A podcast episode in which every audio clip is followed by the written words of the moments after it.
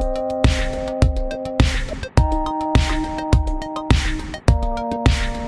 Hello, hello les amis, ici Pauline Legnaud et je suis ravie de vous accueillir pour ce nouvel épisode du gratin. Comme à chaque fois avec le gratin, mon objectif est vraiment de vous faire découvrir ou redécouvrir des personnalités remarquables, toutes plus remarquables les unes que les autres, leurs moments de doute, leurs grandes décisions, leurs réflexions, afin de vous aider à devenir la meilleure version de vous-même.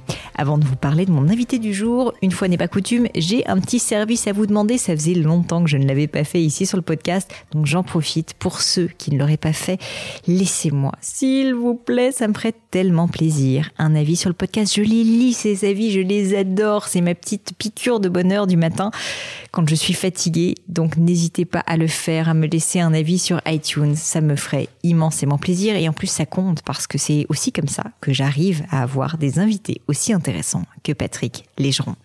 Alors justement, parlons de Patrick. Si vous souhaitez le retrouver d'abord ou lui demander d'être conférencier peut-être pour une de vos entreprises, eh bien foncez lui dire directement sur LinkedIn où il est présent. Je vous mettrai le lien vers sa bio dans l'épisode. Qui est donc Patrick, le professeur Patrick Légeron? Docteur en médecine, psychiatre et titulaire d'un poste doctoral à l'Université de Californie, Patrick Légeron, c'est tout simplement la sommité sur le thème de la santé psychologique au travail en France.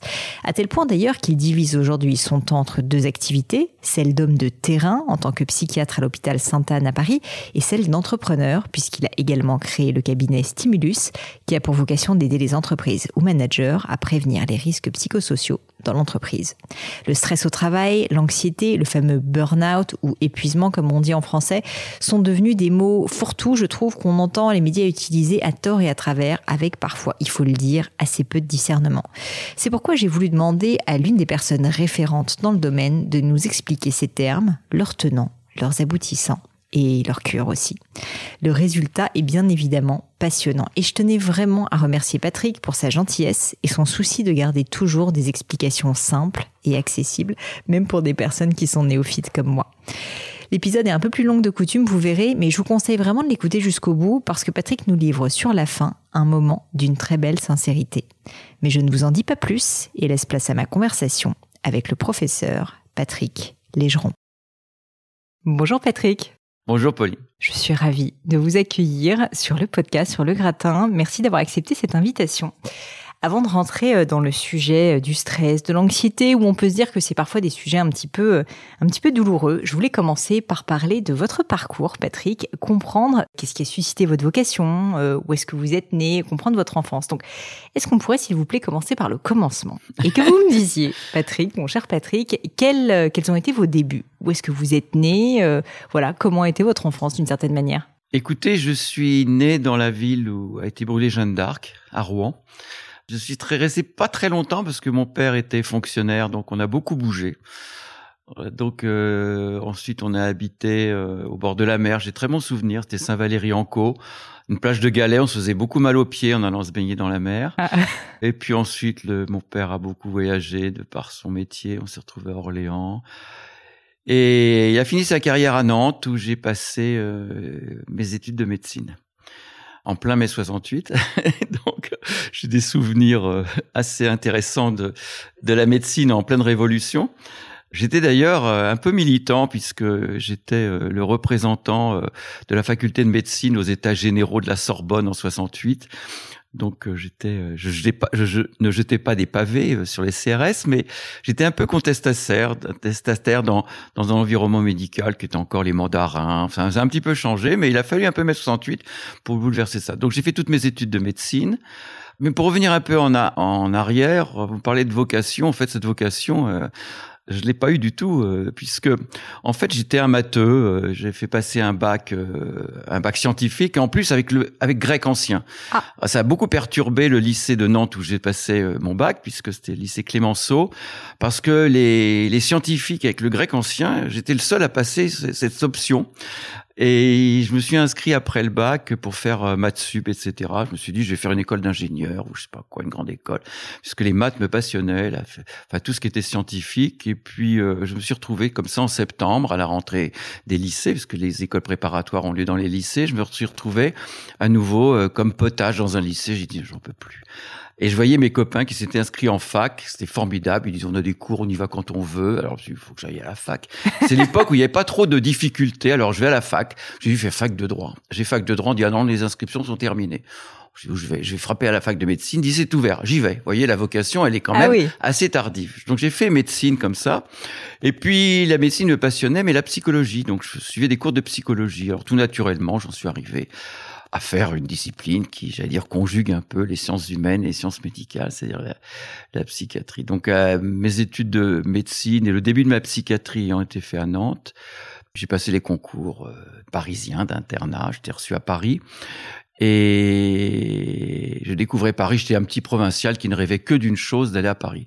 Je suppose que je ne suis pas le seul. J'en avais marre de la province. Quoique quand je reviens à Nantes maintenant, je me dis c'est une ville agréable parce que ça a beaucoup changé. Je me souviens d'avoir révisé mes, mes mes mes examens de médecine qui sont quand même très durs. Hein, euh, sur la plage de la Baule, euh, ça c'est des choses que les petits Parisiens ne font pas beaucoup. Donc c'était très sympathique. Et donc j'ai passé ces concours. Je suis arrivé à Paris et j'ai découvert évidemment euh, dans l'univers de la psychiatrie des choses passionnantes, des choses étonnantes, étonnantes puisque j'ai eu, j'allais dire la chance, je sais pas si la chance. En tout cas, l'opportunité de commencer ma psychiatrie dans le service où Monsieur Jacques Lacan officiait. C'est très intéressant parce que c'est des souvenirs euh, qui m'ont beaucoup perturbé à une époque parce que Monsieur Lacan euh, est une star, euh, ça l'est encore plus ou moins. Et dans ces années 70, fin des années 70, il tenait des conférences où on se bousculait dans le service de psychiatrie où j'étais à l'hôpital Sainte-Anne. Et il tenait des propos que je ne comprenais absolument pas. Je regardais mes jeunes, mes, mes confrères, mes jeunes internes en, en psychiatrie, qui hochaient la tête d'un air entendu. Je dis, je dois être débile. Alors moi aussi, je hochais la tête pour montrer évidemment que je comprenais tout ce qu'il dit. Je ne comprenais rien. je ne comprenais rien. Et jusqu'au jour où finalement, euh, des psychiatres américains, puisqu'ensuite j'ai eu une bourse de recherche aux États-Unis euh, qui m'ont permis de découvrir une autre psychiatrie. Ils m'ont expliqué que Lacan, euh, c'était c'était du vide. Bah, D'ailleurs, personne ne comprenait rien, je pense. Euh, ouais, et, et que c'est un imposteur. Et, et, et je me souvenais d'un d'un conte que je- d'Anderson qui m'avait beaucoup plu, qui s'appelait Les habits neufs de l'empereur. Et neufs de l'empereur, qui est un superbe conte d'Anderson, n'a pas écrit que la petite sirène ou des choses comme ça. C'est l'histoire d'un empereur euh, qui veut le plus bel habit du monde, et donc il y a un couturier qui lui dit, je vais vous tisser un tissu extraordinaire, mais il y a que les gens intelligents qui le voient, euh, les autres ne peuvent pas le voir tellement c'est beau, et il tisse un, truc, et le, roi, euh, il voit rien parce que c'est un tissu. Et tout le monde dit, oh, que, que, votre, que votre habit est beau, monsieur l'empereur, jusqu'à temps qu'un petit garçon dise, mais le roi est nu. Parce qu'en fait, euh, en fait, tout le monde faisait semblant de croire, puisqu'on avait dit que c'était que les gens intelligents qui pouvaient voir la richesse du, du tissage et que les autres y voyaient rien. Et donc, je me suis dit, mais le, roi est nu. Et donc, euh, à ce moment-là, j'ai j'ai orienté ma psychiatrie complètement différemment et je suis parti aux États-Unis où là, là, j'ai rencontré une psychiatrie euh, qui n'était plus du tout philosophique, qui n'était qui était, plus euh, littéraire, mais qui était très médicale, c'est-à-dire euh, les maladies mentales étaient abordées comme les autres maladies, avec des symptômes, avec euh, des traitements, des évaluations, on voyait ce qui marche et ce qui marche pas. C'est-à-dire, on- y avait des études contrôlées, des groupes contrôles, donc on, testait à la fois les psychothérapies et des choses. Et je me suis orienté vers plus les, ce qu'on appelle les approches cognitives ou les approches cognitivo-comportementales et j'ai abandonné. Donc la psychiatrie à Paris m'avait complètement euh, perturbé puisque je me disais mais je ne comprendrai jamais du tout ce, ce voilà. Et puis j'ai commencé une psychiatrie. Alors aux États-Unis. euh, avec un choc culturel euh, fondamental. Imaginez la fin des années 70, début des années 80, Los Angeles, LA, la cité des anges, un campus qui ressemblait pas à celui de Jussieu ni à celui de Paris, euh, complètement tagué, euh, des réfectoires euh, moches où on mange mal, dans les palmiers, euh, des, des grands espaces. Mon professeur de psychiatrie euh, m'a demandé de l'appeler Bob tout de suite. J'ai sursauté. Oui, ça devait pas être le cas de Jacques Lacan. Qui, non, et puis mon patron de psychiatrie à Paris, qui était un grand nom, il était président de l'Association mondiale de psychiatrie, le professeur Pichot, euh, euh, qui est décédé depuis pas très longtemps. Euh, mais je me souviens qu'il fallait prendre rendez-vous avec lui. Quand on arrivait, c'était Monsieur le professeur. Il avait son nœud papillon, enfin le mandarin et Bob, justement, mon professeur de psychiatrie, qui était un grand nom de la psychiatrie nord-américaine, venait faire ses cours en Bermuda. Enfin, le, choc était était complet. Hein, je peux vous dire, et le choc aussi de ma discipline, parce que là, j'avais une psychiatrie très médicale, très scientifique, euh, travaillant sur les neurosciences, et non pas sur le discours du discours, l'inconscient freudien, tout ça. Et donc, euh, ça m'a beaucoup marqué. Je suis resté pas mal de temps aux États-Unis, avec une belle bourse que m'avait donnée la Fondation pour la recherche médicale, et j'hésitais à revenir en France. Euh, j'adore la côte ouest américaine, mais bon, quand on voit Paris, quand on voit la culture, les restaurants, le style de vie, euh, bon, j'ai décidé de revenir en France et puis j'ai commencé ma psychiatrie tranquillement, euh, jeune interne à Sainte-Anne, en terminant mon internat à Sainte-Anne et nourri à la psychanalyse quand même, parce que même si Lacan m'avait un peu désarçonné, en psychanalyse, il n'y a pas que Lacan, il y a toutes les œuvres de Freud. Et là encore, deuxième choc, j'ai eu beaucoup de chocs dans ma vie, mais ça m'a beaucoup secoué, c'est que je commence à prendre en charge des patients et ça. Alors, je les allonge pas tous parce que le psychiatre n'allonge pas tous ses patients. C'est des fois en face à face comme avec vous. Et on discute. Et moi, je me suis dit, ils vont parler de, de leur femme, de leur maîtresse, de leur sexualité. Non, de quoi ils me parlent? De leur boulot. De leur boulot. J'avais jamais lu ça, moi parce que pour moi, la psychiatrie, les troubles psychologiques, c'est l'inconscient, le complexe d'Édipe, etc. Ils me parlent du boulot, c'est-à-dire de leurs patrons, de leurs collègues, de leurs clients. Mais je me suis dit à ce moment-là, on était au fin des années 70, j'étais revenu des États-Unis, je me suis dit, mais finalement, le travail, le travail, c'est quelque chose qui impacte le psychisme humain, autant la sexualité euh, freudienne, autant. Et je me suis dit, mais intéressant tout ça. Intéressant, d'autant plus qu'évidemment, les patients que je voyais à l'hôpital Sainte-Anne, c'était des patients qui allaient mal, donc qui avaient craqué. Je me suis dit, mais c'est peut-être intéressant quand même d'aller en amont, c'est-à-dire d'aller sur le terrain, là où se construit justement éventuellement euh, les troubles mentaux, la souffrance psychologique, ou au contraire, n'oublions jamais aussi le bien-être.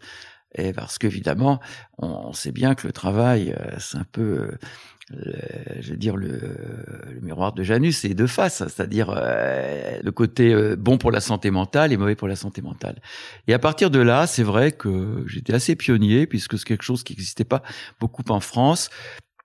J'ai commencé à travailler sur ces aspects-là et je me suis dit, bon, ça qui m'intéresse, c'est la santé psychologique au travail, c'est qu'est-ce qui fait que dans le travail, il y a des choses qui, au contraire, au-delà de simplement vous donner un salaire, vous donner un statut social, mais construit votre bien-être psychologique. On a besoin du travail, de, s'investir dans, dans quelque chose qui vous, qui, vous construit, au-delà quelque chose qui vous fait vivre par un revenu. Ou qu'est-ce que, ou pourquoi c'est quelque chose qui progressivement peut détruire le psychisme humain et, et faire entrer les gens dans des grandes souffrances? Et déjà à l'époque, on n'en parlait pas autant que maintenant. Hein. Je vous dis, on est début des années 80. Tous les termes dont on parle beaucoup, le stress, le burn-out, les risques psychosociaux, la souffrance, l'épuisement, on n'en parlait pas beaucoup, mais déjà on commençait à voir des choses et donc je me suis spécialisé donc assez vite. C'est maintenant quasiment 40 ans euh, que je suis spécialiste, euh, j'allais dire, euh, de la, ce qu'on peut appeler la santé psychologique au travail, la santé mentale au travail. J'ai mille questions pour vous, Patrick. J'espère J'ai bien. mille questions pour vous. C'est fascinant. Alors déjà, peut-être, pour euh, quelqu'un de néophyte comme moi, est-ce que vous pourriez m'expliquer qu'est-ce que c'est justement que la thérapie comportementale et ah. cognitive? Vous savez, en simplifiant au maximum, mais moi j'aime bien la pensée des anglo-saxons, c'est ce que j'ai appris, c'est que c'est qu'ils simplifient. L'intelligence anglo-saxonne, c'est dire, vous savez, c'est 1, 2, 3. L'intelligence française, c'est de prendre un grand tableau et de mettre des flèches dans tous les sens. Et, oh là, c'est plus compliqué que vous n'imaginez. Donc, euh, moi, je simplifie. Je vous rejoins. je simplifie. Et ce qui est bien, c'est que je cite souvent dans cette démarche d'esprit euh, Paul Valéry, qui, tout le monde sait, n'est pas un Yankee. et Paul Valéry disait, ce qui est simple est faux, mais ce qui ne l'est pas est inutilisable. Donc je trouve que le pragmatisme nord-américain, on dit souvent les Américains sont un peu simplistes, etc. Enfin, ils ont quand même tous les prix Nobel, n'oublions pas.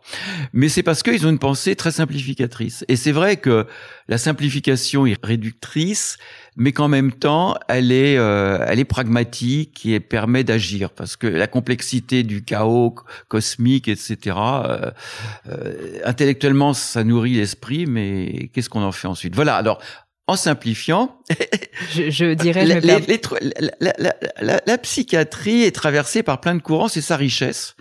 Disons qu'il y a trois gros courants.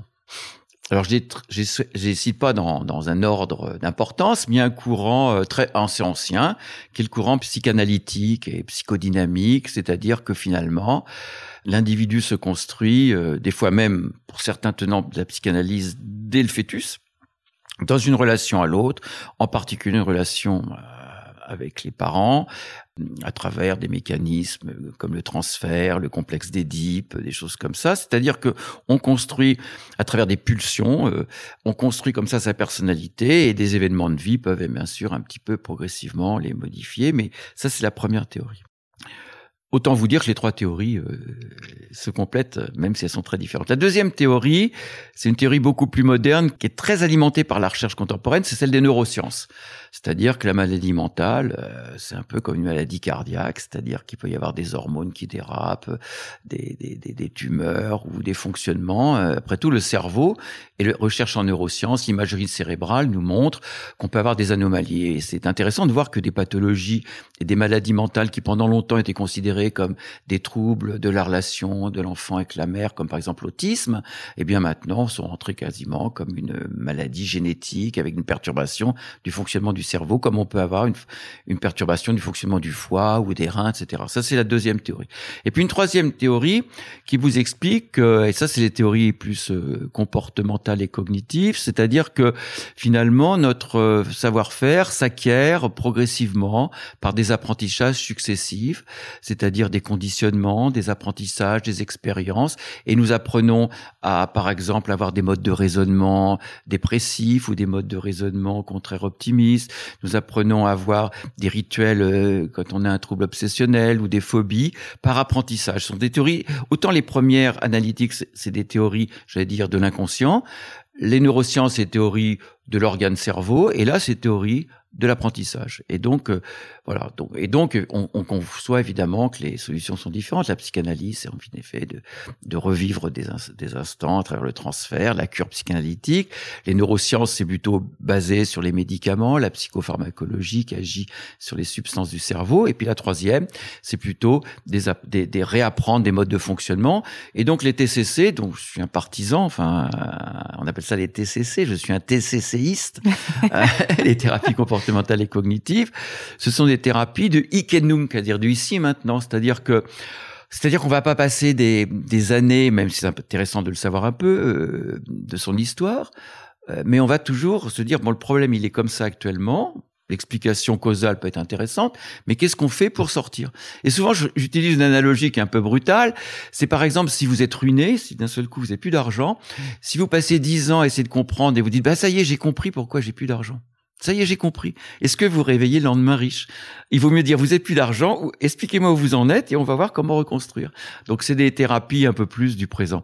Alors c'est des thérapies qui, en tant que scientifique, puisque c'est, moi je suis vraiment la science pour moi, même s'il y a beaucoup de défauts, est quand même ma boussole de référence. La connaissance scientifique, les lumières, le siècle des Lumières, c'est que à travers euh, toutes les grandes études euh, à travers le monde, pas simplement en France, mais à travers le monde, quand on essaye de voir, en faisant des groupes contrôle, de comparaison, quand, par exemple quand on a une dépression, quand on a une, une phobie importante, des attaques de panique, quand on a un trouble des conduites alimentaires, une boulimie, enfin tous ces problèmes, qu'est-ce qui marche et qui ne marche pas? Bon, les TCC arrivent largement en tête. C'est pour ça d'ailleurs que dans les pays très pragmatiques comme les États-Unis, alors évidemment, si vous lisez un jour euh, un livre de vulgarisation des TCC, vous direz pas euh, c'est formidable, je quitte plus ce livre de mon de mon chevet. En revanche, si vous lisez les, les, œuvres de Freud, c'est passionnant.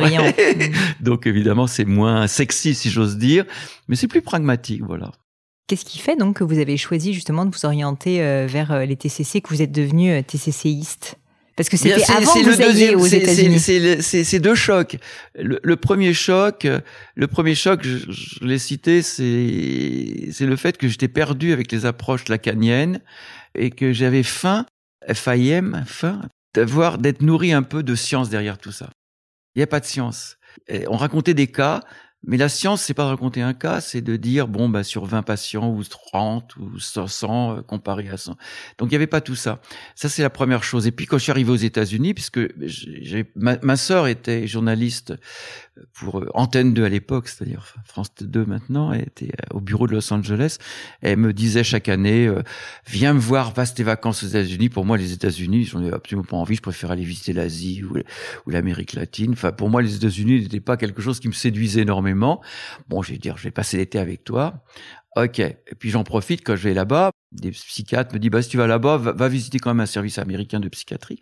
Donc j'arrive là-bas, je rencontre ce professeur qui ensuite sera mon patron avec, en, Bermuda que j'appelais Bob. Et il me fait visiter et puis il me dit, bah, si ça, si ça vous, enfin, il, ça aurait été en français, m'aurait tutoyé, mais enfin, c'est le vous là-bas. Si ça vous intéresse, trouvez une bourse de recherche et venez là-bas, et venez.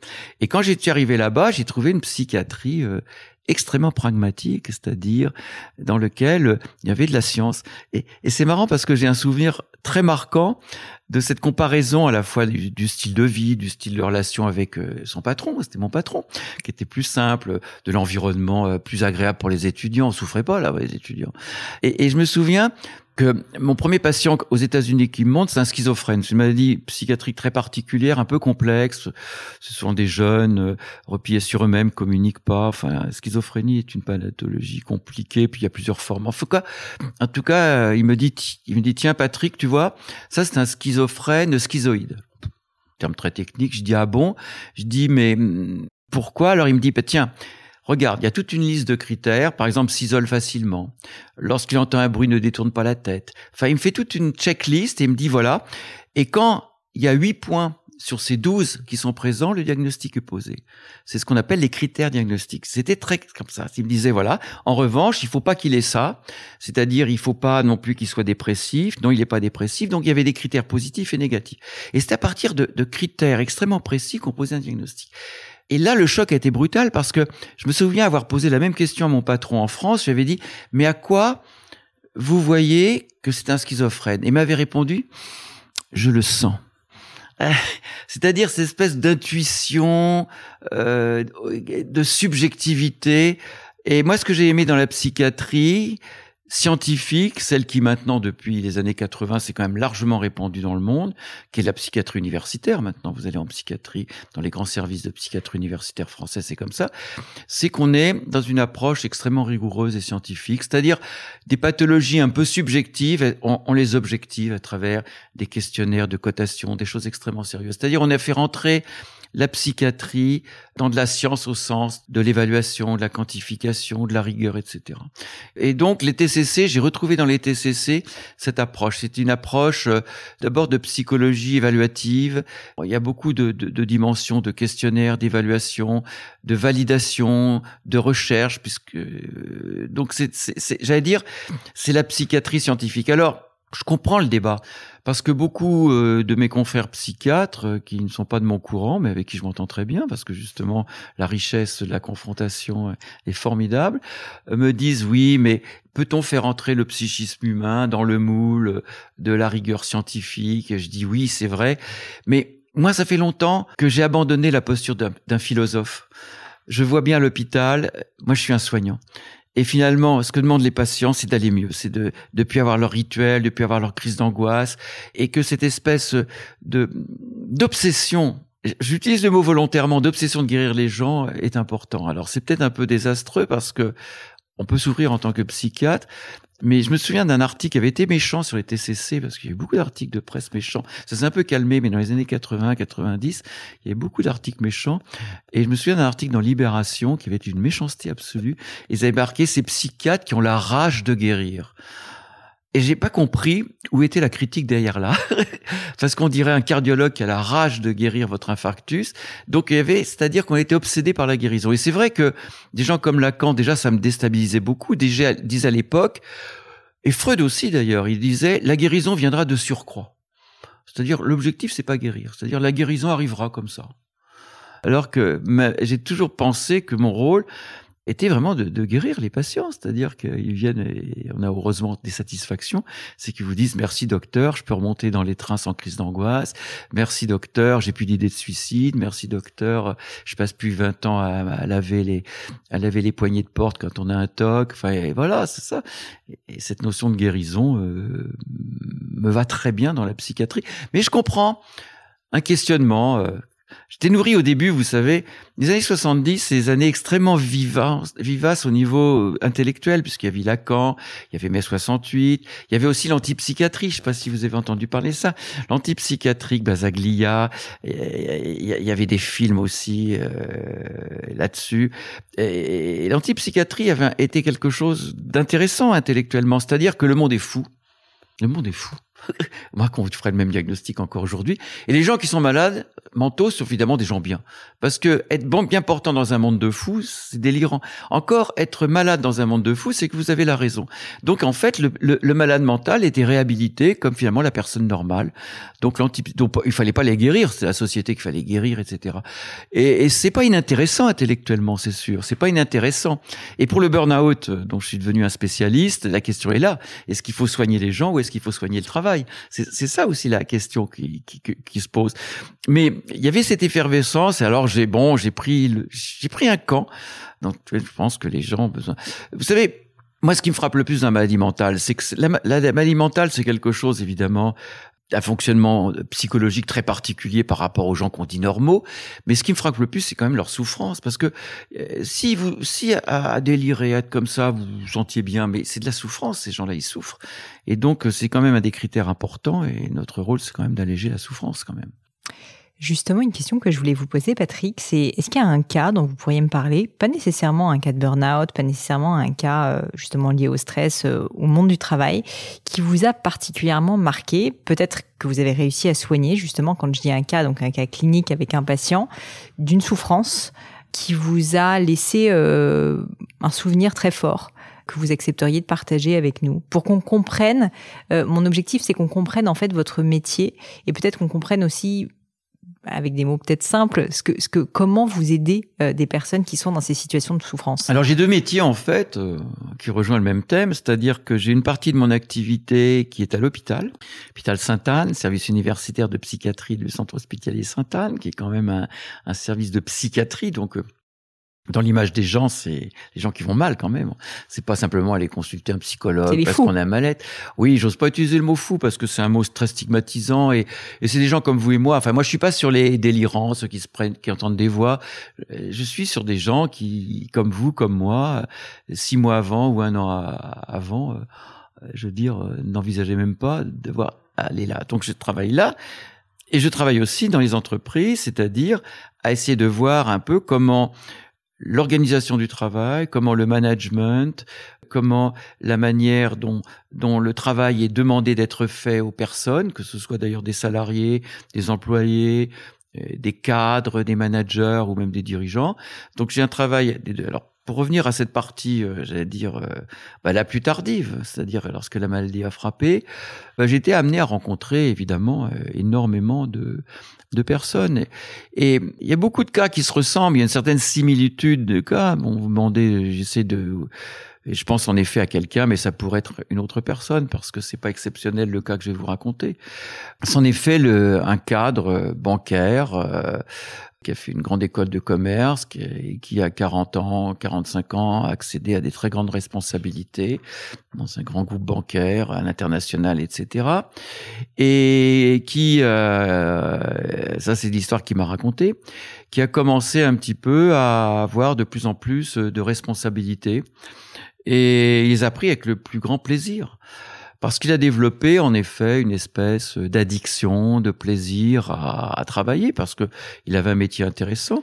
Et il s'est investi de plus en plus, avec beaucoup de, beaucoup de signes qui, qui apparaissaient à peu près dans les six mois précédant euh, son épuisement et son cas de burn-out qui a nécessité d'ailleurs une hospitalisation. Dans les six mois précédents, il a commencé à ressentir énormément de choses. Euh, des signes physiques euh, variés, digérait mal, euh, des pannes sexuelles. À 45 ans, il s'est précipité chez un sexologue en disant qu'est-ce qui se passe. Et en effet, toutes les manifestations physiques qu'il avait, c'était évidemment un stress beaucoup trop élevé. Au niveau relationnel, émotionnel, il, il est devenu impatient, il supportait plus rien quand les choses se passaient mal, il se mettait en colère facilement, il dormait mal, etc. il a commencé à prendre un petit whisky le soir, des trucs comme ça. Donc progressivement, s'est construit ça. Et quand je, quand, quand, je l'ai vu arriver, il m'a expliqué que, comprenant un petit peu qu'il n'arrivait plus tellement à faire face à, toutes ces obligations, au lieu de freiner la machine qui était emballée, il a commencé à remettre un coup d'accélérateur, c'est-à-dire qu'il a retravaillé encore plus, il emmenait plus de dossiers chez lui, etc., etc., jusqu'au jour où il a craqué. Deux ans d'arrêt. Deux ans d'arrêt. Deux ans d'arrêt. Et progressivement, progressivement, euh, il se reconstruit. Il se reconstruit avec l'arrêt de travail, avec des traitements médicamenteux, il faut souvent des antidépresseurs, tout le monde connaît le Prozac ou le Deroxate, et une psychothérapie pour reconstruire les émotions. N'oublions jamais que le mot burn-out, qui dont, dont, la traduction française est très compliquée, parce que c'est plus qu'un épuisement, c'est aussi un cramage, si on peut dire le mot burn, des émotions, il n'y a plus rien. Vous savez, ce qui est intéressant dans le burn-out, il y a eu beaucoup d'images. C'est un peu comme, vous savez, ces grands immeubles haussmanniens qu'on voit dans Paris. La façade est magnifique, mais on a tout détruit à l'intérieur pour reconstruire. Il n'y a plus rien. Il y a une belle façade. Donc, lui, la façade, et à l'intérieur, tout était brûlé. C'est la brûlure qui vient de l'intérieur et qui s'extériorise. Voilà. Donc, il fallait donc une reconstruction aussi émotionnelle, et c'est vrai que les thérapies euh, comportementales et cognitives travaillent beaucoup sur les émotions, comment reconstruire les émotions de quelqu'un qui n'a plus rien. Vous savez, il y a une espèce de cynisme à la fin, parce que les émotions ont tellement brûlé que, par exemple, les gens ne ressentent plus rien. Moi, j'ai une, j'ai une, je vais revenir au, au cas de ce monsieur cadre bancaire supérieur, mais je pense à une infirmière, enfin une responsable d'infirmière dans un hôpital qui a fait un burn-out et, et depuis l'émotion, elle me disait, je voyais les gens mourir, ça me faisait plus rien. J'étais comme une machine. La misère des gens, j'étais, c'est du cynisme. Vidée, quoi. Elle est vidée. C'est pas simplement vidée euh, en forme physique, etc. Donc lui, il a fallu le reconstruire. Et, et ce cas est assez typique parce que parce que je me suis beaucoup battu en lui disant, parce qu'il avait un très beau métier, un beau salaire, des beaux contacts, une belle vie sociale, parce que quand on est un cadre bancaire supérieur euh, dans des grandes structures, il était dans des clubs, des trucs, des enfin bon, il avait toute une vie sociale extrêmement riche, il avait des abonnements à l'opéra, enfin tous ces trucs-là. Donc il avait une vie sociale et je, et donc mon objectif à moi, et je, me suis complètement planté, mon objectif à moi, c'était de le reconstruire psychologiquement, et en effet, on, on s'en sort. Hein. C'est des fois long, j'ai envie de dire aux gens, si j'en un appel, voyez quelqu'un avant d'avoir craqué complètement, parce que lui, il a attendu le dernier moment, hein, parce que d'abord, l'idée même de craquer, euh, lui était insupportable, parce qu'il pensait qu'il n'était pas à sa place, qu'il était un imposteur. C'est-à-dire, si je craque en faisant ce métier-là, c'est que ce c'est pas ma place. Je suis un imposteur. Il faut que je trompe les gens pour faire croire que je suis légitime au poste qu'on m'a confié. Donc, mon objectif, c'était de le reconstruire, c'est-à-dire qu'il aille bien psychologiquement. Et au bout de deux ans, avant deux ans, mais au bout d'un an et demi, déjà ça allait mieux. Puis au bout de deux ans, c'était bien. Et je lui ai dit bon, bah écoutez, euh, maintenant, euh, avant, je, lui interdisais de l'envisager. On va vous allez reprendre une vie professionnelle. Et mon objectif, c'était qu'il et, un, et je lui dis comme il allait mieux, on se voyait tous les 15 jours. Et au bout de 15 jours, il revient, je lui dis donc que vous avez commencé une démarche professionnelle. Et c'est là que ça m'a complètement abattu. Non pas abattu, mais parce que je pensais qu'il me dirait oui, j'ai repris contact, j'ai retravaillé à la banque. Il m'a dit non, avec un ami, on s'associe et on vend du bio dans le 19e arrondissement. Et je me suis dit, mais, mais oui. je réalisais, même si je l'avais déjà lu, que ces gens-là qu'on reconstruit, on les reconstruit pas simplement psychologiquement, mais on leur on leur rouvre d'autres voies que celles qu'il était tracées depuis qu'il avait passé ses, concours de cette grande école de commerce qu'il avait mis ensuite sur les voies bancaires, etc. Oui, il s'autorise aussi autre chose. Voilà. Et j'allais dire, il a fait ça, je vais pas dire contre mon gré, parce que je lui ai jamais, j'ai jamais obligé, mais le projet que j'avais avec lui, c'était vraiment le projet de le remettre sur les rails. Et c'était un peu un projet trop normatif. Et c'est lui, peut-être, qui m'a bien challengé en, en me disant, il me l'a pas dit, mais dans sa tête, il devait y avoir ça. Merci docteur, vous m'avez aidé psychologiquement, mais c'est moi qui me suis débrouillé socialement ou professionnellement. Et tant mieux, tant mieux, parce que vous savez, nous psychiatres, on n'est pas là pour euh, pour guider les gens dans leur vie, parce que évidemment, la vie des gens, leurs relations, ça joue dans le rôle dans le psychisme, mais mais n'envahissons pas tout, tout, que les gens aient encore leur, leur, libre arbitre pour faire ça. Et finalement, le fait qu'il m'ait fait un, j'allais dire de manière un peu triviale, un bras d'honneur concernant sa réinsertion professionnelle et son retour à une activité. Alors j'ai de temps en temps des nouvelles de lui, euh, comme ça. Euh, il est heureux. c'est le principal. Ben oui, c'est le principal. Il gagne beaucoup moins d'argent. Mais il est heureux. Ben oui, ben évidemment, c'est ça. Vous avez euh, parlé, euh, en parlant de ce monsieur, euh, du fait qu'il avait craqué. Et j'ai l'impression qu'il avait craqué sérieusement, puisque vous dites que ça a duré deux ans. Moi-même, j'ai jamais vécu de burn-out, et si je suis tout à fait honnête, j'ai jamais réellement vécu le burn-out de quelqu'un que je connais suffisamment bien pour savoir quels sont les symptômes, quels sont le, les, chimiquement ou physiquement, voilà, les, les, choses qui se passent. Je sais que vous êtes complètement spécialiste évidemment de ce sujet. Est-ce que vous pourriez nous dire concrètement, voilà, c'est quoi un burn-out et comment est-ce qu'on sait qu'on est en train d'y arriver et qu'on doit justement venir vous voir ou quelqu'un de. En fait, le burn-out, en simplifiant aujourd'hui nos connaissances, parce que c'est pas entièrement très clair. Hein. Il faut reconnaître que la science, et en particulier la science médicale et, psychiatrique, euh, est encore imparfaite. On le voit bien actuellement aussi, qu'on n'a pas réponse à tout. Mais on a quand même quelques idées. C'est le processus ultime du stress. Le stress, c'est quoi? C'est une réaction normale que nous avons dès qu'on se trouve dans une situation où il y a un challenge, une contrainte, une nouveauté, un danger, etc. Là, je suis sans doute un petit peu stressé devant vous. Ça ne se voit euh, voilà, l'étudiant qui passe un oral, euh, vous avez un client important euh, que vous devez rencontrer pour votre marché, vous avez un embouteillage parce que et vous avez un rendez-vous qui va vous remettre en. Enfin, tout le monde connaît le stress. Le stress, c'est normal. D'ailleurs, ça nous mobilise et c'est quelque chose de bien. C'est l'adrénaline euh, qui est une substance utile. C'est quelque chose que nous partageons avec tous les animaux. Beaucoup d'études de compréhension du, stress ont été faites euh, sur les souris parce que elles ont le même système que nous. Elles ont les mêmes hormones, les mêmes les, mêmes structures euh, biologiques, à savoir les glandes surrénales, enfin tout ça. Donc c'est une réaction normale. Le problème du stress, c'est quand il va devenir, il va se chroniciser.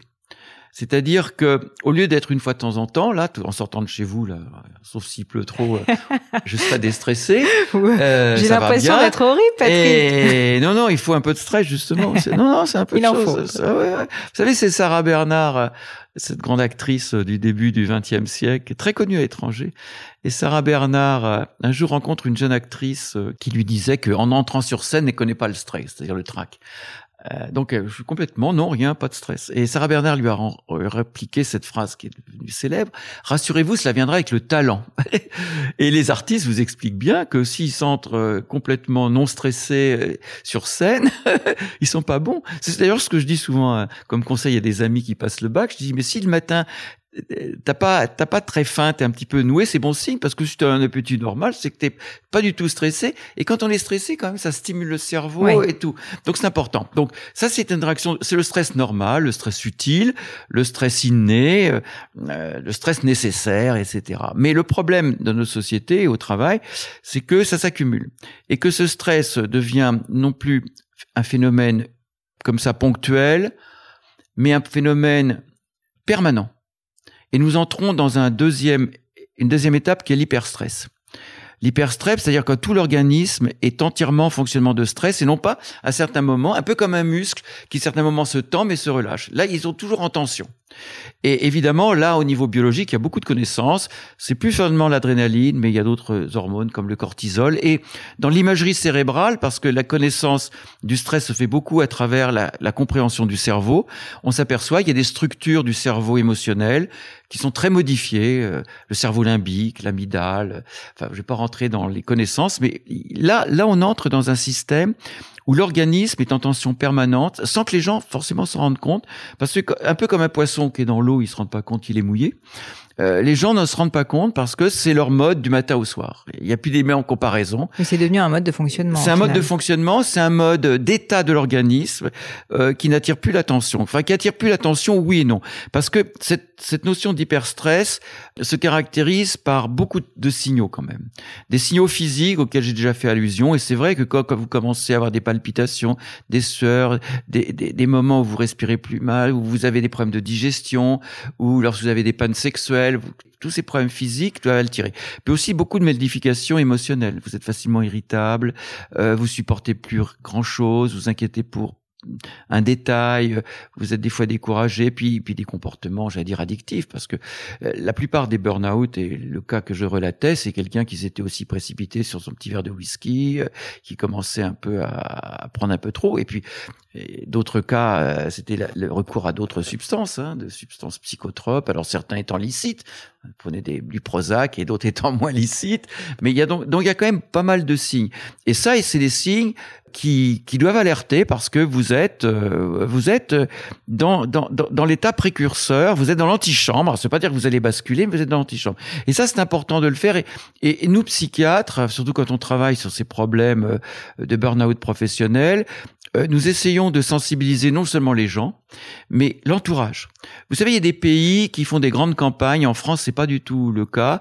Des grandes campagnes à destination des entreprises ou même de, la population générale, en disant attention quand vous avez quelqu'un de proche de chez vous qui est comme ça, qui euh, vos proches qui est comme ça, il faut lui en parler parce que c'est peut-être et c'est peut-être le moment de consulter. Puis ensuite, évidemment, la bascule arrive parce que la résistance, la résistance de l'organisme euh, a certaines limites et on va craquer. Donc là, jamais, jamais, jamais quelqu'un s'est réveillé un matin en burn-out alors que la veille était bien. Autant vous pouvez être en pleine santé euh, à un moment et une demi-heure après, vous effondrez qu'un infarctus du myocarde alors qu'avant vous allez bien. Et il y a les cardiologues racontent cent mille histoires où ils ont vu un patient qui allait très bien et on dit non, tout va bien, vous pouvez rentrer chez vous. Et puis une demi-heure après, il avait un infarctus parce que ça peut se venir brutalement. Mais le burn-out, c'est jamais ça. Tous, au moins, tous, sans exception, au moins une, deux, voire trois, voire un mois, ont eu des signes annonciateurs qui doivent attirer l'attention. Et nous, ce qui nous étonne le plus, et surtout chez les professions supérieures, pour lesquelles ces manifestations ne sont pas acceptables, sont témoins de leur faiblesse, puisque le mythe de Superman est quand même là, ou de Superwoman, parce que les femmes payent un tribut tout aussi important que les hommes au, burn-out, eh bien, ce mythe-là, il faut le détruire et, donc euh, accepter, accepter qu'il y a des signes annonciateurs. Et moi, je suis étonné de voir que des gens qui ont quand même des connaissances euh, de minimum, ne fassent pas attention. Je, je, disais à ce cadre, euh, je disais, mais regardez ces signes, vous les aviez depuis un mois, au moins, presque deux mois. Est-ce que si vous aviez, vous aviez craché du sang tous les matins, vous n'auriez pas été consulté quand même quelqu'un en disant docteur, je crache du sang ces matins. Mais là, on peut très bien se trimballer, si j'ose dire, avec des signes pas normaux, récents, inhabituels, sans que ça inquiète ni la personne elle-même, ni son entourage. Là, on est vraiment dans des problèmes aussi d'éducation euh, à la santé, euh, d'information. Alors que, d'après ce que je comprends, si jamais euh, le, sujet est traité, et j'imagine qu'il y a des traitements notamment avec les TCC, mais on peut faire en sorte que le burn-out n'arrive pas, et surtout, du coup, que le temps ensuite de récupération soit beaucoup plus court. Oui, vous savez, à la question, euh, bon, j'étais le co-auteur du rapport de l'Académie de médecine sur le burn-out euh, sorti en 2016, donc ça fait maintenant cinq ans.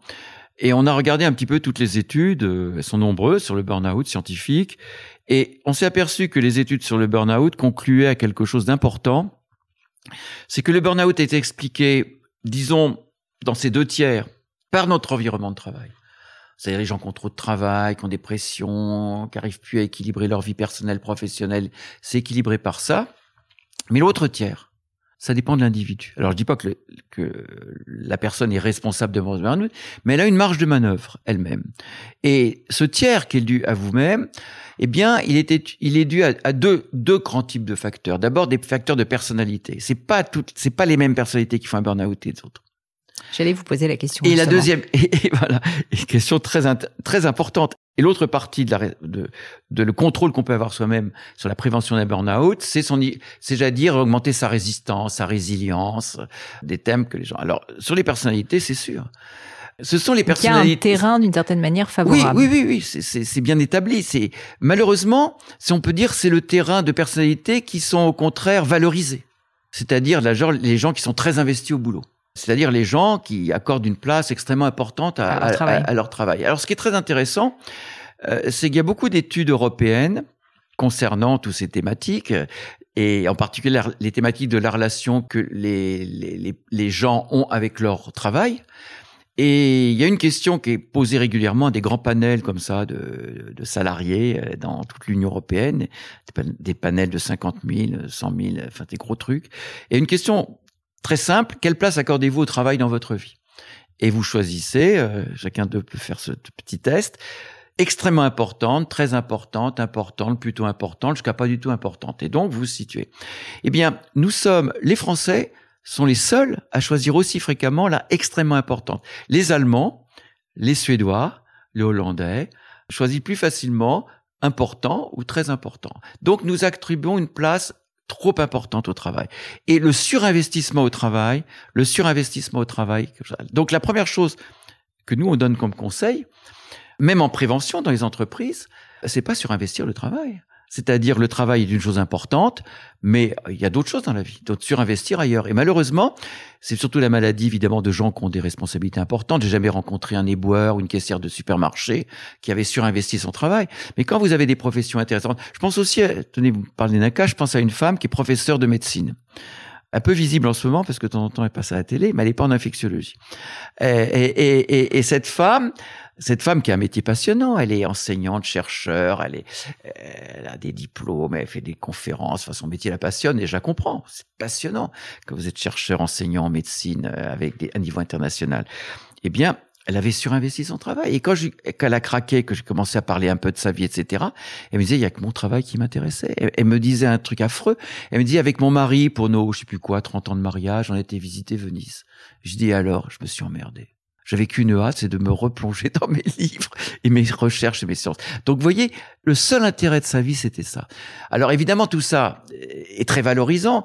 Et malheureusement, dans les entreprises françaises, quand vous avez un cadre qui vous dit mon boulot me passionne, je vais y consacrer toute mon énergie, les, employeurs adorent ça. Sauf dans les nouvelles entreprises, vous savez, les entreprises modernes de la côte ouest américaine, les entreprises un petit peu euh, récentes, et puis les jeunes générations sont inquiets quand quelqu'un vous dit il y a que le travail. Donc ça, c'est sur investissement le perfectionnisme aussi le perfectionnisme, sont des choses extrêmement dangereuses. Donc il faut faire extrêmement attention à ces personnalités qui deviennent facilement des, des, des ce qu'on appelle le workaholisme, euh, l'addiction. Donc il y a vraiment une, je vais ah bah poser la question aussi, mais il y vous savez, une addiction quand on a regardé, moi j'étais j'étais un peu partie pas partie prenante, mais j'ai suivi non seulement en tant que spectateur, mais en, tant que conseil aussi le, le cas des, de, de France Télécom.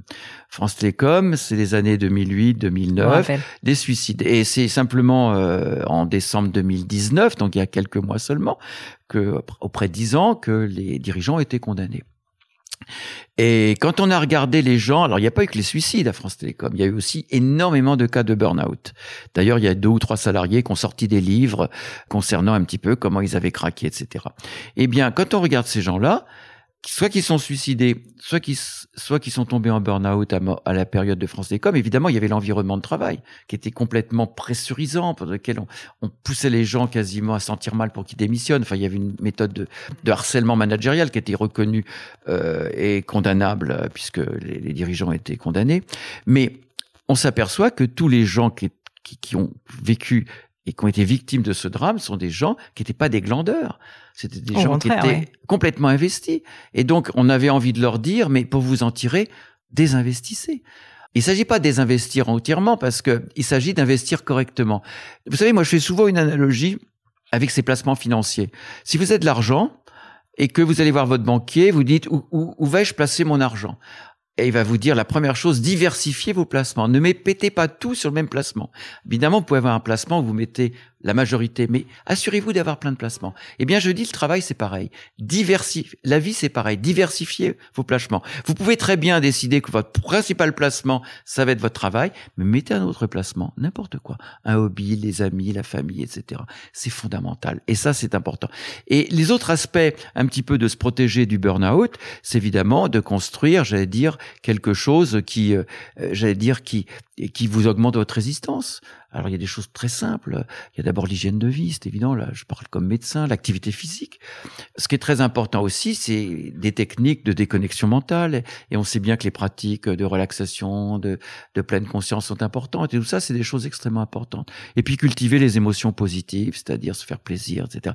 Moi, j'avais une, Je me souviens quand j'étais aux États-Unis, j'avais rencontré un grand nom de la spécialiste des années 80, des canadiennes, mais canadienne euh, anglophone, de McGill University. Elle avait une formule en anglais euh, qui était basée sur la formule britannique, parce que les Canadiens, ils ont plus le British English que l'American English. Elle disait A pleasure a day keeps the stress away. Et c'est construit sur la formule britannique An apple a day keeps the doctor away. Tous les Britanniques connaissent cette, cette formule. Et elle disait A pleasure a day keeps the stress away. Et elle me disait quand je voyais des cadres qui étaient surmenés, etc. Je leur demandais d'ouvrir. C'était pas encore l'époque de la Outlook, hein, c'était l'agenda papier qu'on ouvrait. Elle me disait montrez-moi plan, vos, vos, vos plannings de la semaine prochaine. Et regardez, elle me dit mais je vois aucun plaisir programmé là-dedans. de plaisir me dit, il faut programmer. Hein détente. Euh, programmer simplement, j'écoute trois minutes la quatrième euh, de Shostakovich, ou ou je lis un truc, ou je vais prendre un, café dehors au soleil, ou j'appelle euh, ma, ma, petite fille. C'est-à-dire, et elle disait, cette programmation est aussi importante que conseil d'administration de lundi 14h30, etc. Donc, vous voyez, il y a tout ça qui se protège. Et vous savez, quand on parle du burn-out, comme on dit, Comment prendre en charge le burn-out? Moi, je répète inlassablement, il n'y a qu'une chose, prévention, prévention, prévention, prévention, prévention, prévention. Quand les gens craquent, je vous ai dit. Ouais, ça met du temps après. Enfin, quand c'est un vrai burn-out, parce que vous savez, la, terminologie du burn-out, c'est que c'était devenu un mot. Alors, euh, évidemment, quand on est psychiatre et médecin, on est content que euh, le concept ait envahi le grand public. Il a conscience d'une réalité parce qu'il y a tellement de maladies euh, dont le grand public n'a pas conscience et qui font des ravages. Et... Mais là, tout le monde connaît ce mot. Le problème, c'est que ce terme est tellement populaire qu'il est employé par tout le monde. Les psychiatres aujourd'hui, qu'est-ce qu'ils vous disent? Ils vous disent qu'il y a 20 ans ou 10 ans, les gens arrivaient en disant euh, docteur, je viens vous voir parce que je dois être quand même un peu dépressif, je dois sans doute avoir une dépression. Ils vous disent plus ça maintenant. Ils disent docteur, je viens vous voir, j'ai un burn-out. C'est-à-dire que la majorité des cas que les gens ont, en allant voir un médecin, c'est en fait des dépressions. Oui, c'est pas réellement des, burn-out. Non, et qui n'ont des fois rien à voir avec le travail. Rien à voir avec le travail. On sait bien que la dépression est un phénomène très complexe aussi, mais qui est pas lié simplement à l'environnement de travail. Il y a des gens qui sont dans la misère la plus complète. Moi, je voyais des reportages sur des Syriens en France actuellement. C'est dramatique. Bon, je vais pas dire qu'ils sont dans le bonheur, mais ils sont pas en dépression.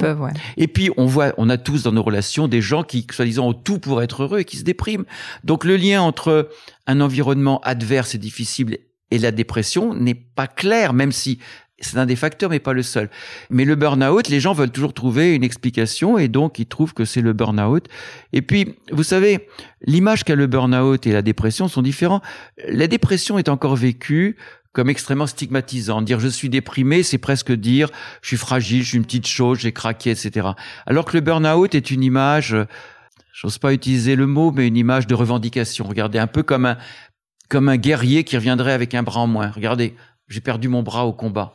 Euh, c'est-à-dire que cette espèce de victimisation de et, et le burn-out est, plus valorisant socialement puisque c'est pas vous le responsable, c'est le boulot, que la dépression que ça serait vous qui est responsable. Donc, voyez cette terminologie. Et puis aussi le problème aussi, c'est que les gens ont tendance à, à confondre ce que c'est qu'une vraie maladie un burn-out, une dépression, et simplement un mal-être. Un mal-être qui partie de la condition. Voilà, quand on a un blues, etc., quand on est fatigué, etc. Le, vous savez, le burn-out, quand on est, quand, quand on est simplement un peu les chaussettes dans le, enfin, un peu de blues ou un peu de le moral dans les chaussettes, comme on dit, et, euh, eh bien, des fois, une semaine de vacances, ce truc vous remonte, mais un burn-out, euh, c'est pas remonté. Vous. Je trouve ça absolument passionnant, Patrick, et je, je vois que le temps passe. mais j'ai quand même, j'ai quand même pas du tout, pas du tout au contraire, je veux tout garder. Mais j'ai quand même des questions parce que j'ai beaucoup de personnes qui nous écoutent, qui sont des managers ou des dirigeants, qui soit eux-mêmes, je pense, peuvent souffrir d'un potentiel burn-out ou en tout cas d'un mal-être et pas forcément savoir faire la différence d'ailleurs. Et ils peuvent aussi avoir dans leurs équipes, évidemment, des personnes. Et en plus, c'est pas forcément mal intentionné de leur part, c'est-à-dire que c'est pas comme vous le dites justement, forcément dû à une pression euh, de leur part. Parfois, c'est aussi la personne qui qui, euh, qui a un rôle là-dedans. Et je voulais savoir, quand on est dans ce genre de situation, pour soi ou pour quelqu'un d'autre, bon déjà, il faut avoir le recul de s'en rendre compte. Mais si jamais on a un doute, Qu'est-ce que vous conseillerez de faire? Quel conseil vous donneriez pratique à un manager, vous qui les conseillez justement, pour faire cette prévention? Est-ce qu'il faut dire à cette personne de partir plus en vacances? Il faut lui dire d'avoir... Enfin, concrètement, qu'est-ce qu'on fait quand on est soi-même ou quelqu'un en face de soi, où on sent qu'elle a plus cette énergie, qu'elle est fatiguée, euh, pas forcément encore à un niveau de burn-out, mais qui pourrait y mener Je vais d'abord vous répondre donnant des chiffres euh, qui sont euh, inquiétants pour la France. Dans les grandes enquêtes européennes, à la question toute simple, votre manager est-il source de stress pour vous? 60% des salariés français répondent oui et 10% des salariés norvégiens répondent oui. Donc nous avons un vrai problème de management. Je pense qu'on n'apprend pas euh, vraiment, je me permets de le dire, puisque moi-même j'ai été très mauvaise manager par le passé et j'ai appris à l'être à la dure, mais de manière délibérée parce que je m'en rendais compte et je pense que beaucoup de managers ne font jamais cet effort. Vous avez raison, les explications sont multiples. J'en vois plusieurs. La première chose, vous avez, vous l'avez souligné, c'est qu'on n'est absolument pas formé. Dans les écoles dites de management, on apprend tout sauf le management. On apprend le marketing, la finance, la stratégie, mais apprendre à gérer de l'humain, on l'apprend pas. Moi, je donne des cours à Sciences Po Paris où je travaille là-dessus. Et c'est assez récemment que de cette belle école française de futurs managers a intégré ce genre de choses. Dans les pays d'Europe du Nord et au Québec, par exemple, j'ai un ami qui est le titulaire de la chaire du management de la santé au travail. C'est-à-dire, depuis 20 ans, il y a une chaire à l'Université Laval qui s'occupe de ça. Donc, il n'y a pas de formation de manager. Ça, c'est la première chose. La deuxième chose aussi, qui est un aspect très culturel. D'autres relations. La relation des Français avec le bien-être ou la souffrance est suspecte. C'est-à-dire que nous avons sans doute une culture judéo-chrétienne où nous pensons qu'un beau travail s'effectue dans la douleur. Un, salarié heureux, un manager heureux, c'est suspect. Au contraire, s'il arrive soucieux le matin, inquiet, tendu, stressé, on dit ah il est investi. Mais arriver avec un grand sourire est suspect. Donc nous, à la différence, nous avons une vision très rédemptrice de la souffrance. Et ça se voit aussi dans le travail. Et l'objectif de rendre les gens heureux au travail n'est pas un objectif français. Le well-being des pays d'Europe du Nord n'existe pas. Ça, c'est la première chose. Et donc, cette espèce, en effet, deuxième chose, de non-formation. Alors, évidemment, les choses changent. Il y a un concept, alors les conseils que je peux donner aux managers, c'est des conseils qui maintenant apparaissent de plus en plus, c'est développer des formes de management qui sont maintenant reconnues comme étant extrêmement importantes à la fois pour l'efficacité des équipes, mais également pour leur bien-être, c'est-à-dire pour, les mettre à des niveaux de stress, j'allais dire, corrects, satisfaisants. Je vous ai déjà dit que le stress était inévitable, zéro stress, ça n'existe pas. Cette, ce concept est intéressant parce qu'il prend plein de noms. Le care, management, le management bienveillant. Mais j'aime bien la terminologie utilisée dans les pays d'Europe du Nord, c'est le healthy management. Le management sain. C'est construit à partir de la comparaison avec la nourriture saine, la healthy food.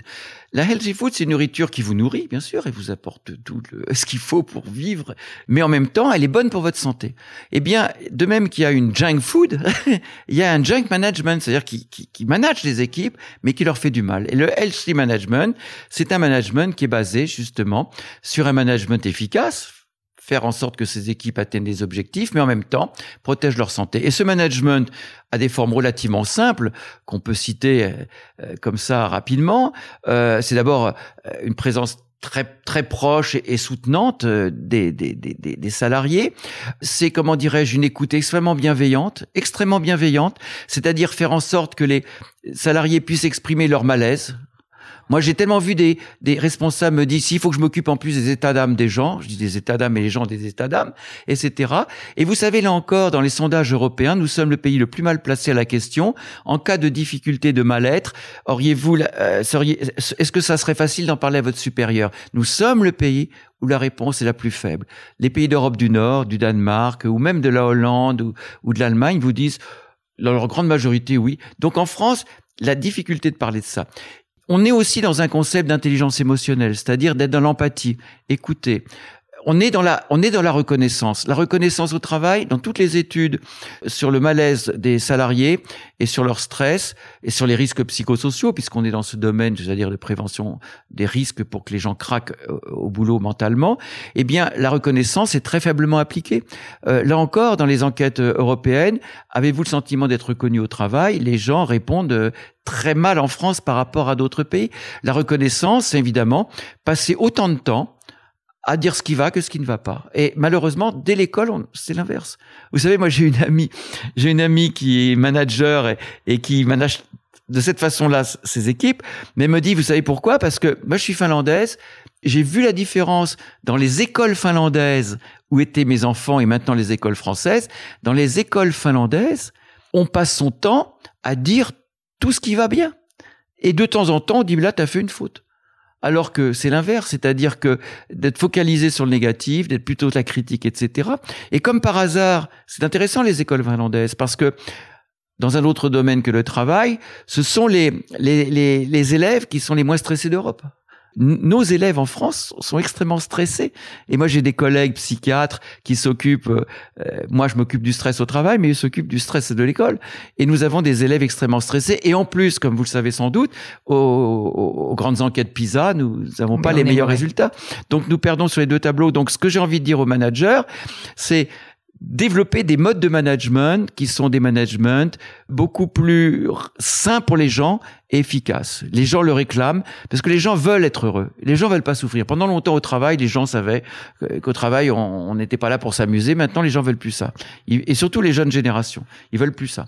Donc ça, c'est la première chose. Et puis la deuxième chose aussi, c'est qu'il faut que les managers soient extrêmement attentifs à tous les facteurs de stress.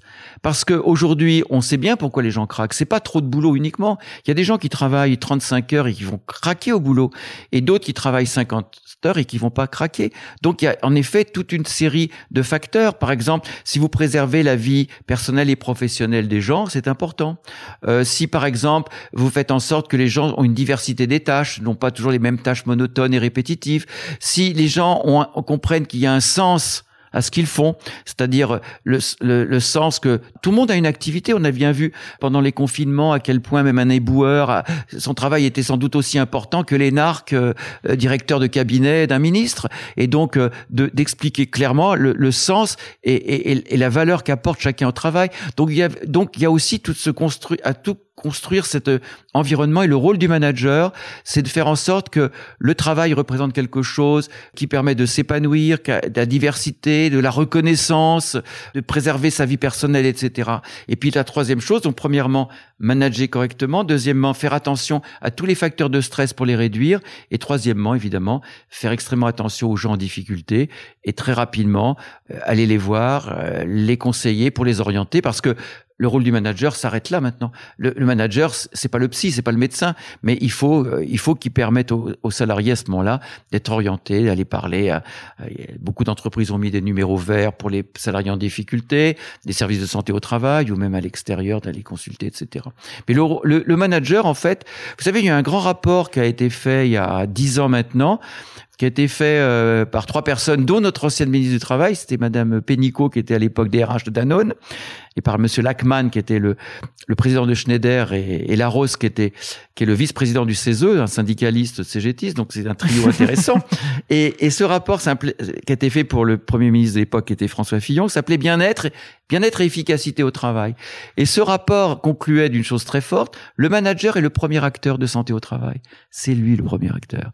C'est-à-dire que lui, la manière dont il manage, dont il a des relations, dans la manière dont, dont, dont il demande à ses collaborateurs, dont il communique avec eux, fait en sorte qu'il peut construire leur bien-être ou au contraire leur mal-être. Il faut que le manager comprenne que son rôle n'est pas simplement un rôle de conduire des équipes vers des objectifs qui, bien sûr, c'est son rôle, mais il a un deuxième rôle, il a deux pieds.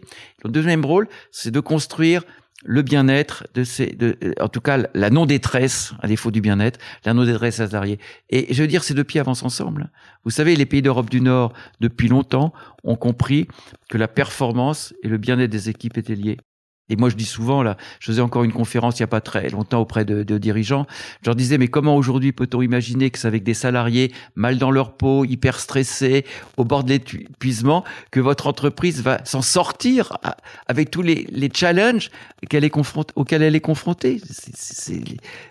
Impossible. Surtout sur le long terme, c'est sûr.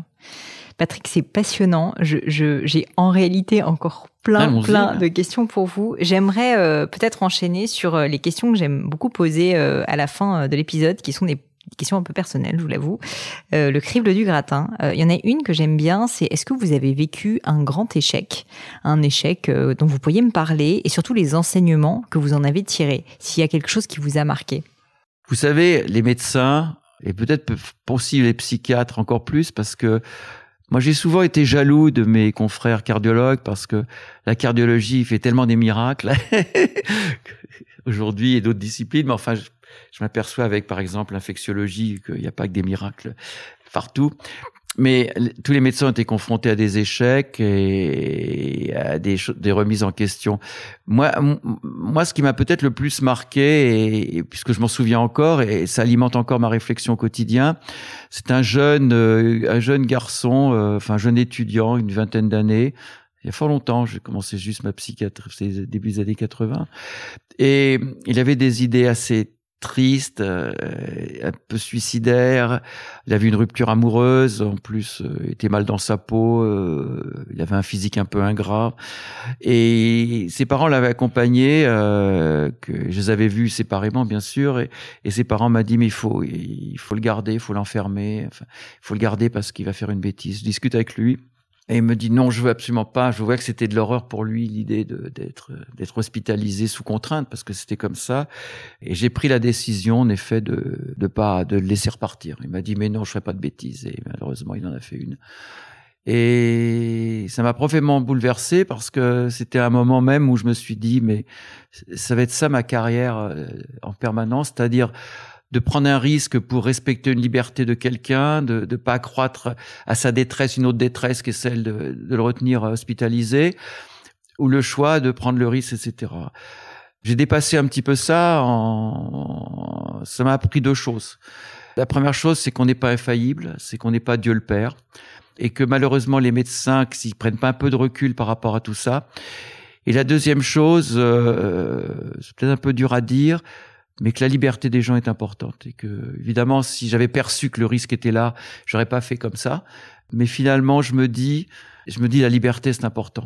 Voilà que, que que respecter ça. Mais je peux vous assurer que tout au long de ma carrière, cette espèce d'échec, parce qu'évidemment, je me dis parfois que j'aurais peut-être pu éviter, peut-être, j'en suis pas sûr, et c'est vraiment traumatisant. Et je peux vous dire qu'une expérience comme ça, surtout quand vous l'avez étant un jeune psychiatre, euh, ça remet en question même euh, le choix que vous avez fait. Hein. Je veux, vous savez, vous dire est-ce que est-ce que je suis prêt à affronter ce genre de situation? Voilà, c'est très compliqué. Enfin voilà, donc euh.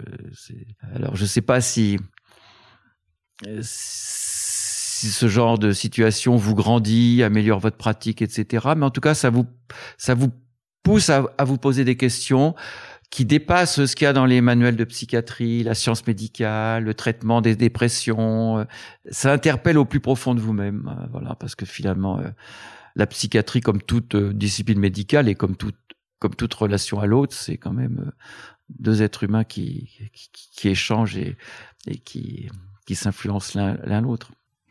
Merci Patrick pour ce partage. C'était, je dois dire, très touchant et je vous remercie d'avoir accepté de le partager. Une autre question que je voulais vous poser, c'est s'il y avait quelque chose qui était à refaire dans votre vie, dans votre carrière, qu'est-ce que vous referiez aujourd'hui différemment? Les questions ne sont pas faciles. oui, c'est un peu moi qui suis de l'autre côté. c'est pas le genre de question que je me poserais maintenant. Je sais pas. J'ai peut-être.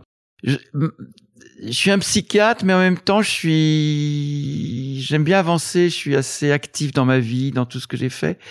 Et c'est peut-être pour ça que la psychanalyse, je l'ai un peu abandonnée parce que l'œil dans le rétroviseur, je sais que quand on conduit une voiture, il faut avoir l'œil dans le rétroviseur, mais je trouve qu'il vaut mieux avoir l'œil quand même devant que, et donc j'en suis pas encore, j'en suis pas encore là. Je, je, c'est peut-être un peu prétentieux, mais non, je suis assez, c'est un peu prétentieux, mais je suis assez content d'avoir d'avoir déchiffré un, un, champ qui n'était pas très abordé, euh, c'est le champ du travail. Je pense que ce que je regrette au, beaucoup aujourd'hui, alors c'est pas des regrets personnels, c'est des regrets politiques et autres, mais c'est que la question du travail euh, est une question importante aujourd'hui, mais qu'elle est abordée uniquement euh, par le problème de l'emploi, c'est-à-dire en avoir ou pas.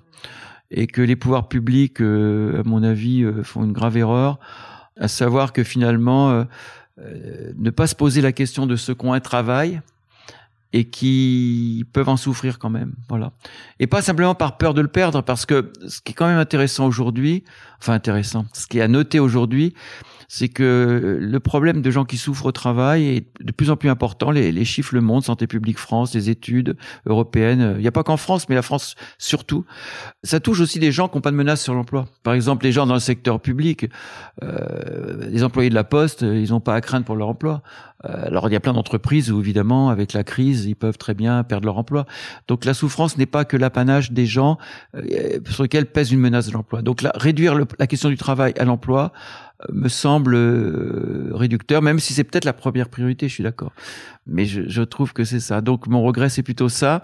c'est peut-être Peut-être que j'aurais aimé ça, c'est m'investir un peu plus politiquement parce que je m'aperçois que beaucoup de questions euh, qui m'interpellent au niveau de ma pratique de psychiatre euh, ou d'intervenant en entreprise en amont pour construire ce que j'appelle des environnements de travail sains, c'est-à-dire des environnements de travail, des organisations, des managements qui font que les gens sont plutôt bien plutôt que mal.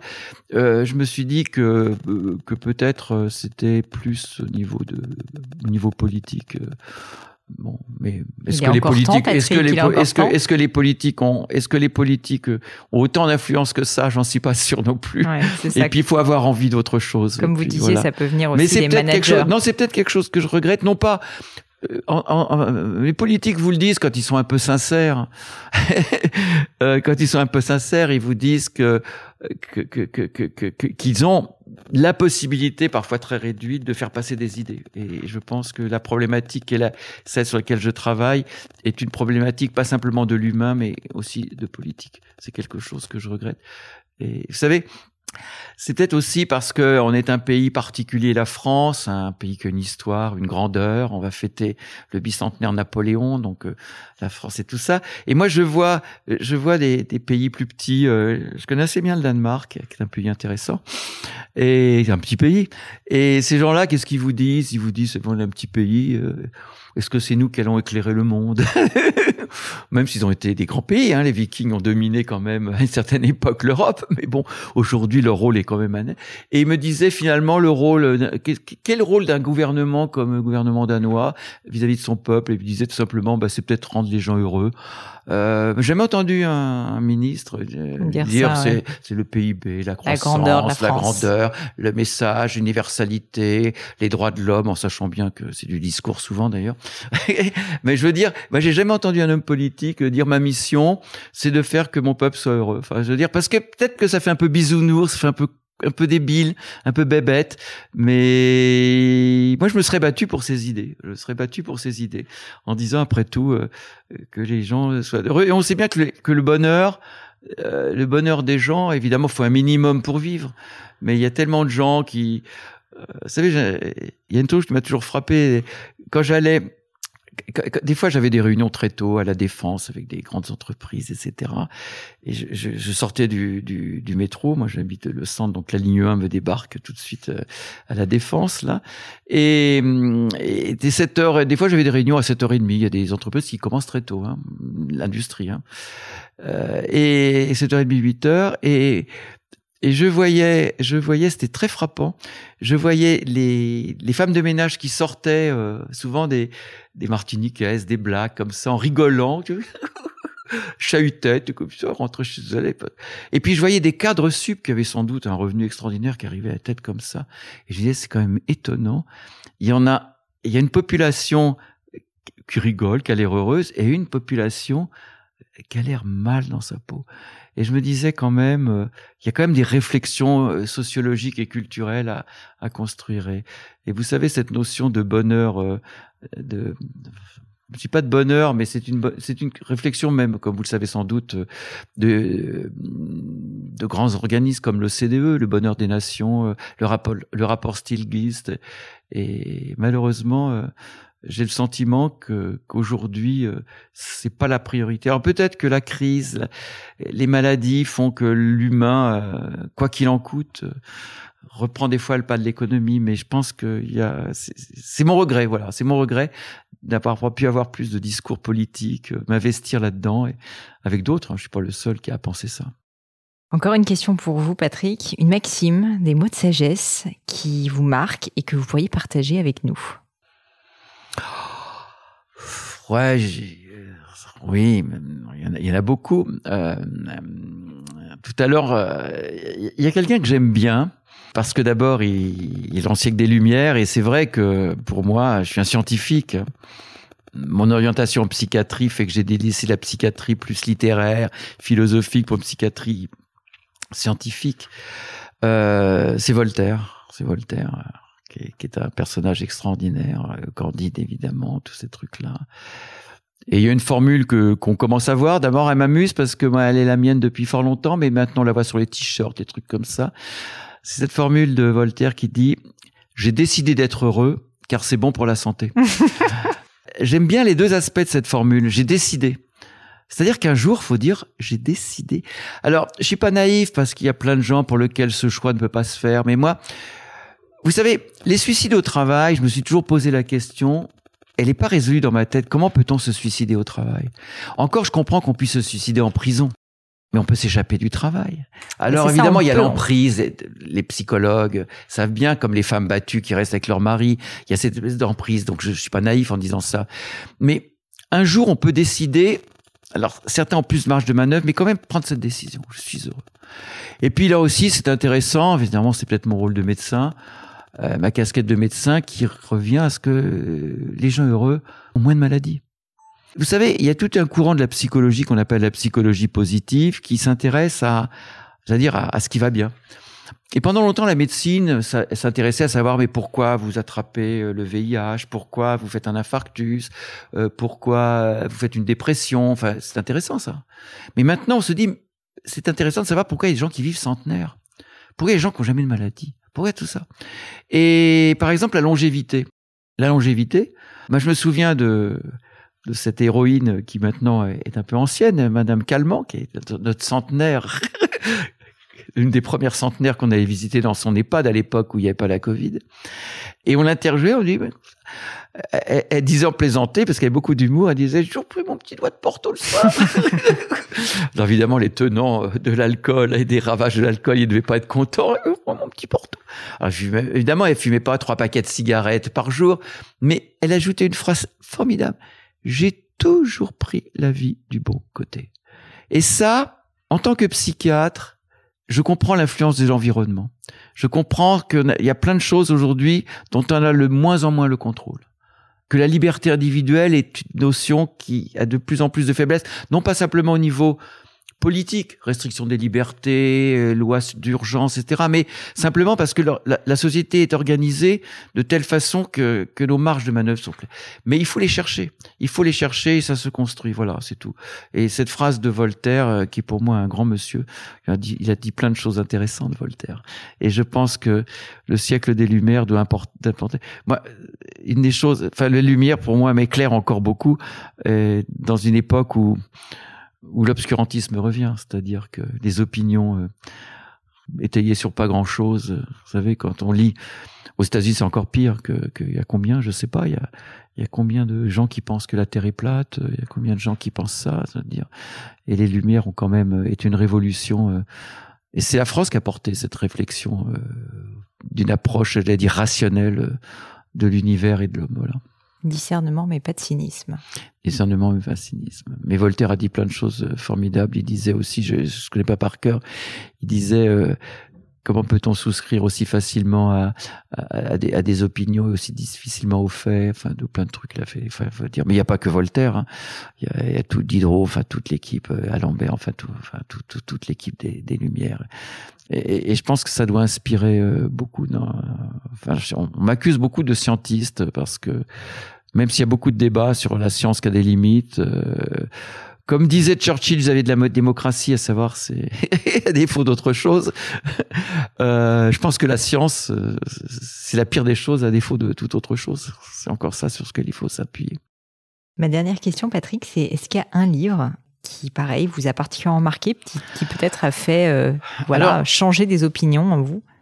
Alors c'est assez intéressant parce que c'est un livre que j'avais lu, euh, je suppose comme plein de gens étant jeunes, qui avait beaucoup marqué, et puis que j'ai relu à la fin de l'année 2019 parce que j'avais lu comme ça dans la presse qu'il y avait une nouvelle traduction euh, française de grande qualité.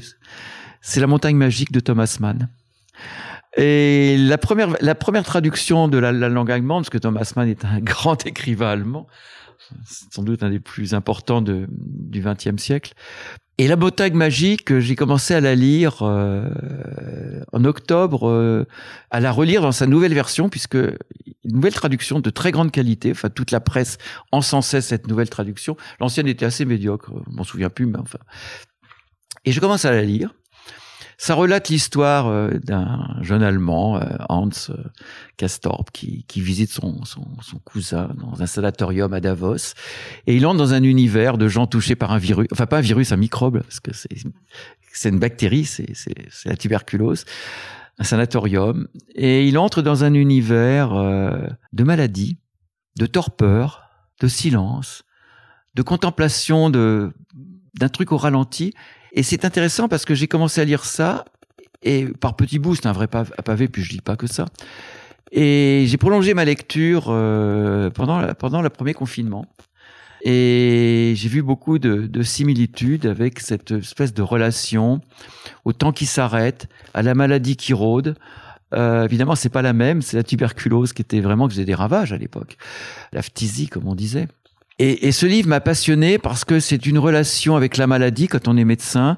C'est une relation avec euh, la fascination, ce qui est un peu inquiétant, la fascination de la mort, de la vie. Et c'est écrit avec beaucoup de d'humour des fois, beaucoup. C'est une force de littérature. Et puis il y a des personnages qui s'affrontent. C'est vraiment un personnage qui représente les lumières, la connaissance, la raison, et puis un autre qui est plus dans les choses plus irrationnelles, le, le vécu, le sensation. Et j'ai relu avec euh, plus grand plaisir cet ouvrage qui est, pour moi, enfin, qui m'a le plus interpellé. Voilà, peut-être en tant que médecin et en tant que de relation dans une période, et j'ai trouvé que vraiment euh, ce qui est décrit, c'est ce que ce que ce que beaucoup beaucoup de Français ont connu pendant le confinement, c'est-à-dire cette espèce de, de peur de, de, ce qu'il y a, puis en même temps de ralentissement, de torpeur, voilà, La montagne magique de, La montagne Thomas magique Mann. de Thomas Mann. Ça sera Très mis dans les ouvrage. notes. Très bel ouvrage. Patrick, je vous remercie mille fois pour tout ce que vous avez pu euh, nous partager, enfin partager avec nous. Si jamais on veut continuer la discussion, si jamais on veut vous suivre euh, sur euh, les réseaux sociaux, euh, éventuellement euh, pouvoir vous contacter dans le cadre de conférences, etc., parce que j'ai beaucoup d'auditeurs du gratin qui travaillent dans des grands groupes et qui seraient peut-être intéressés, où est-ce qu'on peut le faire? Bah, je suis sur LinkedIn, mais j'ai pas d'autres réseaux sociaux. Très bien. Bah, je mettrai le lien dans ce cas vers votre LinkedIn. D'accord. Et puis je vous remercie mille fois pour votre temps. D'accord. Mais oui, oui, bien sûr, ça me fait plaisir d'avoir. Je trouve que les réseaux sociaux euh, sont une chose formidable en ce moment, je trouve. Enfin, personnellement, enfin, on, en- on le critique beaucoup, mais je trouve que dans une société où les relations humaines sont un peu détériorées, elles peuvent reconstruire. Mais attention, elles peuvent le reconstruire mal. Mais pourquoi pas? LinkedIn, ouais. En tout cas, pas dans l'excès. Vous savez, il y a un adage médical, euh, comme pour le- ce qui s'applique à LinkedIn, qui s'applique au stress, qui s'applique à tout. C'est la dose qui fait le poison. Et les médecins connaissent par cœur cet adage. C'est la dose qui fait le poison. Comme tout. Bien, messieurs, dames, comme pour pas tout. le poison n'est pas dans la substance elle-même, c'est la dose qui fait le poison. Et ça, Contact- c'est, je crois que c'est Hippocrate qui le disait. Voilà aussi, j'aurais pu citer Hippocrate. Bon, enfin, ça fait un peu vieillot. Déjà, Thomas Mann, les jeunes générations me dire, oh là là, ce vieux psychiatre qui nous cite des œuvres d'il y a un siècle. Pas parce du que, tout, parce que ça a été quasiment écrit maintenant, parce que je crois qu'il a terminé la montagne magique en 2000, en 1000, 2000, non, en 1922 ou 23, donc ça fait juste un siècle. Donc vraiment, euh, donner des références, je me suis dit, il faut peut-être donner des références euh, de la dernière décennie. Et encore, c'est la dernière décennie, c'est vieillot. C'est parfait. C'est absolument parfait. Et en plus de circonstances. Oui, j'ai trouvé que c'est le hasard a fait en effet que j'ai commencé à lire La Montagne Magique, à relire La Montagne Magique. J'avais complètement oublié. À un moment, on parlait pas de ça, et d'un seul coup, euh, je, je me disais, mais c'est un livre d'actualité. en tout cas. Merci, Patrick. Merci. Et voilà, fini pour aujourd'hui. J'espère que l'épisode vous a plu. Merci d'avoir passé tout ce temps avec moi. Et quelques petites choses avant de vous quitter. D'abord, si vous cherchez les notes de l'épisode avec toutes les références, bah, c'est simple, allez directement sur le blog du podcast. Donc c'est www.le-du6gratin.fr. Vous trouverez normalement toutes les infos dessus. Aussi, si vous souhaitez me contacter pour me poser d'autres questions, que je mettrai d'ailleurs peut-être un jour sur le podcast, ou me proposer de nouveaux invités, ou juste me faire un feedback, me proposer un livre, peu importe à la rigueur, et bien surtout, n'hésitez pas à le faire. J'aime bien répondre. D'être assez active sur les réseaux sociaux et en particulier sur LinkedIn et sur Instagram qui sont mes deux réseaux sociaux de prédilection. Donc sous le pseudo Pauline Legno, tout attaché, c'est très simple.